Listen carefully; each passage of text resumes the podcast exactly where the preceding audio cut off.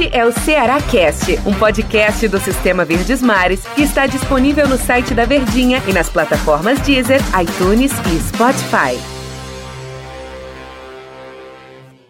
Olá, amigo ligado no Ceará Cast. Bom dia, boa tarde, boa noite, boa madrugada para você que acompanha os nossos podcasts. A gente sempre nessa abertura, porque podcast é assim, né? Você escuta de manhã, você escuta à tarde, você escuta à noite ou de madrugada, qualquer horário que, que lhe convém. Você acompanha os podcasts aqui da Verdinha. E a gente tá aqui para falar do Ceará, que vai encarar o Atlético Paranaense, parada duríssima, parada dura, jogo difícil. Nunca é fácil jogar contra o Furacão lá na Arena da Baixada, mas antes da gente esmiuçar o assunto Atlético Paranaense e Ceará, eu vou bater um papo aqui com o Daniel Rocha, o nosso comentarista aqui do Sistema Verdes Mares de Comunicação.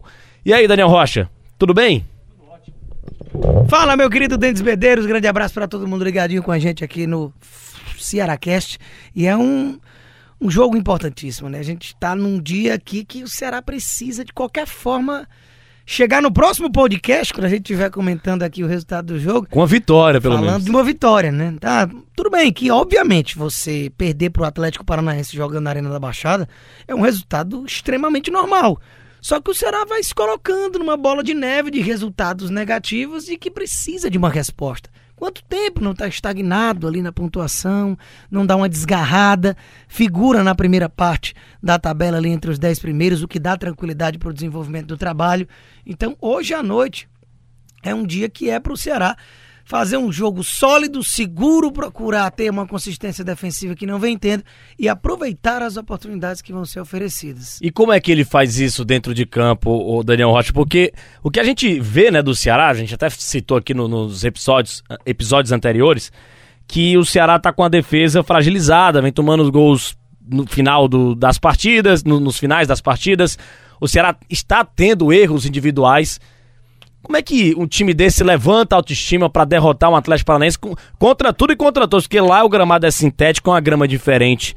A gente tem grama sintética também no campo do Palmeiras, mas o campo do Palmeiras se parece mais com uma grama verdadeira, num gramado verdadeiro, do que a Arena da Baixada, com todo respeito. É muito difícil cara o Atlético lá Exatamente por conta desse gramado. O kick da bola é diferente, o jogo é diferente. Por isso o Atlético é tão forte dentro de casa. Como é que o Ceará passa por cima disso tudo para tentar uma reação no Brasileirão? Porque tá na hora já, como você disse. Se por um lado existe essa dificuldade sabida que é jogar naquela arena que muito brinca, né, do tapetinho do Atlético Paranaense que lá dentro é muito Particularmente, eu não gosto. Pois é, cara. Se pudesse escolher para todos os campos serem daquele jeito, talvez fosse melhor, porque a gente ia se acostumar, não ia ter irregularidades, a bola ia correr como nunca, ia ser um gramado perfeito.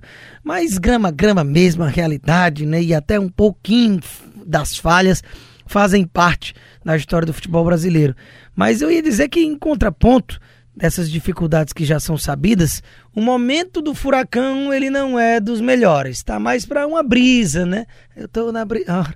Ah, tá mais para uma brisa do que propriamente um furacão, porque no brasileiro, principalmente, o Atlético vem encontrado, vem encontrando, né, diversas dificuldades de desenvolver um futebol envolvente. Um futebol que a gente se acostumou a ver no ano passado com o Thiago Nunes e principalmente jogando em casa, né? Que era de aquela intensidade extrema de sufocar o adversário contra a parede. Hoje em dia não é mais assim. O Atlético se torna cada vez mais um time comum, porque não repõe os craques que vão deixando o clube. Só de cabeça assim rapidamente. Renan Lodge, seleção brasileira. Bruno Guimarães, seleção brasileira. Pablo saiu por uma fortuna para o São Paulo, não conseguiu engrenar lá. OK, mas é um grande centroavante. Aí você tem Rony. É, o Rony que saiu e foi pro Palmeiras, que é outro que também não engrenou no Palmeiras, mas jogava muita bola no Atlético. Então é um time que ficou sendo desfalcado e não conseguia repor a altura os seus jogadores. E aí com isso, é, vai enfraquecendo naturalmente, apesar de estar bem na Libertadores, né? Então o Ceará precisa aproveitar esse momento não tão brilhante dessa equipe para tentar colocar em prática o seu jogo, marcar bem, conseguir sair com qualidade com o retorno desses jogadores que estão voltando e conseguir fazer as oportunidades que vão se oferecer, parar de perder tanta chance clara, né? E daria muita moral para o Ceará, né? Quem sabe uma vitória. O empate do torcedor ficar, ficaria também um pouco é, chateado, né? Porque o time vem de, de derrotas aí na competição mas um, um, uma vitória deixaria o Ceará muito bem é, obrigado dentro da, da classificação do Campeonato Brasileiro. Retornos importantes, hein? O Ceará tem retornos importantes. Daqui a pouco a gente fala dos desfalques do Vozão. Mas o Ceará tem um retorno do Bruno Pacheco, do Luiz Otávio, Bruno Pacheco lateral esquerdo, Luiz Otávio na defesa, do Vina no meio de campo e do Fernando Sobral ali para jogar aberto pela ponta direita com muita intensidade, com muita marcação. Retorno, retornos importantes do time do Ceará que vão agregar, né, ao time titular do Guto Ferreira e Daniel Rocha. Caras que, que já vão viajar lá para Curitiba para vestir a camisa de titular e ajudar o Ceará. É, se por um lado aí a gente vai falar depois dos desfalques realmente que são importantes, você tem o retorno de três peças, quatro peças na verdade, importantíssimas do time do Ceará. Todas titulares absolutos em que não dão nem margem para perderem posição, que é o Fernando Sobral, o Vina, o Luiz Otávio e o Bruno Pacheco. Para não dizer que não dá nem margem, o Luiz Otávio propriamente deu entrevista né, nessa semana é, e sabe, né, que não vive o seu melhor momento, inclusive longe disso, bastante oscilante. Mas enquanto o Klaus estiver no departamento médico, nem Gabriel Lacerda e nem Eduardo Brock vão ser capazes de colocar o Luiz Otávio no banco de reservas. Na verdade, nenhum desses no elenco deveria chegar aos pés do Luiz Otávio, ele exercendo o futebol que a gente sabe que ele pode executar. O problema é que realmente não é um ano muito interessante dele, mas que bom que ele sabe disso, que ele tem consciência que precisa melhorar. Agora, esses outros Bruno Pacheco, Vina e Sobral, meu amigo, nem de longe o Ceará consegue ter uma peça de reposição quando um deles não está em campo. Então realmente perde muito com a ausência desses caras. Então tê-los de volta à disposição, o Vina participando de gol do jeito que está participando. Quando não está fazendo gol, está dando assistência. O Sobral com um cavalo na marcação que é, o próprio Guto chamou de puro sangue, né? Então realmente tá ali intenso os 90 minutos em todos os setores do gramado. E o Bruno Pacheco começou o ano ali meio que o torcedor desconfiado, cadê aquele Bruno Pacheco da Chape? E hoje em dia realmente é um monstro no sistema defensivo, principalmente na linha de marcação, né, naquela primeira linha do time do Ceará. Ele não tem apoiado com tanta é, frequência, mas defensivamente tem sido um gigante e ainda mais com reserva sendo o Alisson ou o Kelvin da base. Você fica sentindo muita falta desse jogador quando não está em campo, Denis. E da, dos desfalques do Ceará, já que você já citou do, dos caras que vão voltar, nós já citamos aqui os caras que vão voltar para o time titular do Guto Ferreira. A gente tem o Samuel Xavier na lateral direita e o Eduardo deve entrar em campo. E esse, esse é, é fundamental, cara. Falamos muito também ontem aqui no episódio do Charles. Charles não joga e esse não tem substituto para ele, o cara que faça o que o Charles faz em campo no time do Ceará hoje em dia não tem. Eu não vejo. Quem talvez se aproxime, mas ainda um pouco longe do Charles, é o Fabinho. Faz praticamente a, as mesmas funções. Mas Charles fora e o Samuel Xavier fora também. E o Samuel na direita o Eduardo também são características um pouco diferentes. Vai ser difícil para o Ceará sem esses dois, essas duas peças, hein, Daniel Rocha? Outros dois jogadores que também entram no hall de caras que não tem substituto à altura. O Charles, esse aí realmente não tem, porque não tem mesmo. Porque não tem característica similar com ele do, de quem tem à disposição. O Fabinho cai bem pela ponta, às vezes faz, às vezes até realmente de lateral direito. Mas ele não é o área a área, né? O box to box que o Charles é, Ora. que corre o campo inteiro, que chega na área do adversário, que entra como um elemento surpresa. E um monstro na marcação também, e incansável, assim como o Fernando Sobral.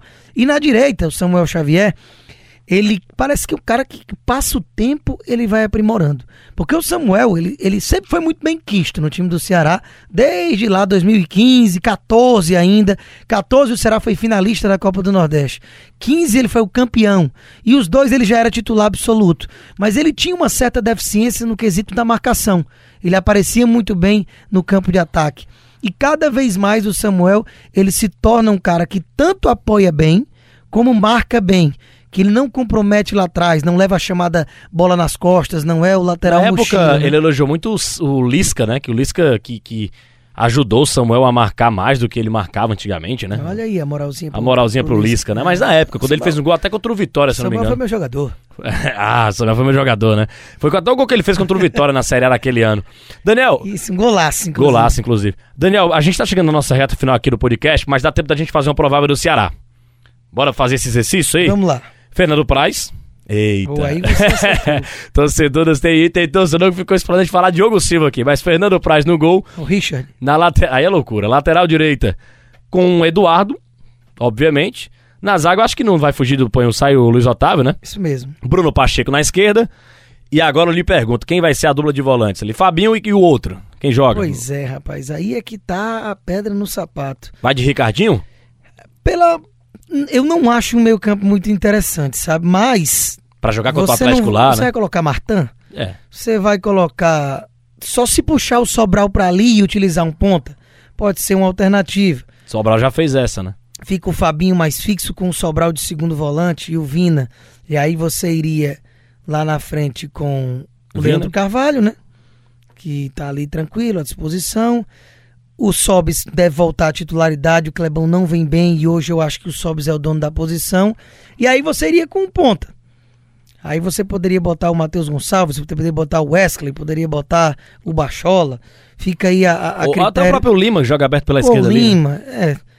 Enfim, mas eu não acho que ele vá colocar o Sobral de meia. Então, com isso, fica o ataque que a gente já está acostumado de Leandro Carvalho, Sobral e o Sobis, com o Vina no meio, Fabinho, e ali eu, eu- será que vai Ricardinho? É Eu acredito é que ele vai de a grande incógnita. Pela ausência de opções, como eu não vejo o Sobral indo para ali, deve ser o Ricardinho mesmo. Deve ser o Ricardinho mesmo. Daniel Rocha, deu nosso tempo aqui. Valeu, grande abraço, hein? Tamo junto, até a próxima. Até a próxima edição aqui do Ceará Cast. Boa sorte pro Vozão mais tarde contra o Atlético Paranaense. É jogo duro, jogo difícil, mas na Série A assim não tem jogo fácil não. Grande abraço, torcedor do Ceará. Valeu. Este é o Ceará Cast, um podcast do Sistema Verdes Mares que está disponível no site da Verdinha e nas plataformas Deezer, iTunes e Spotify.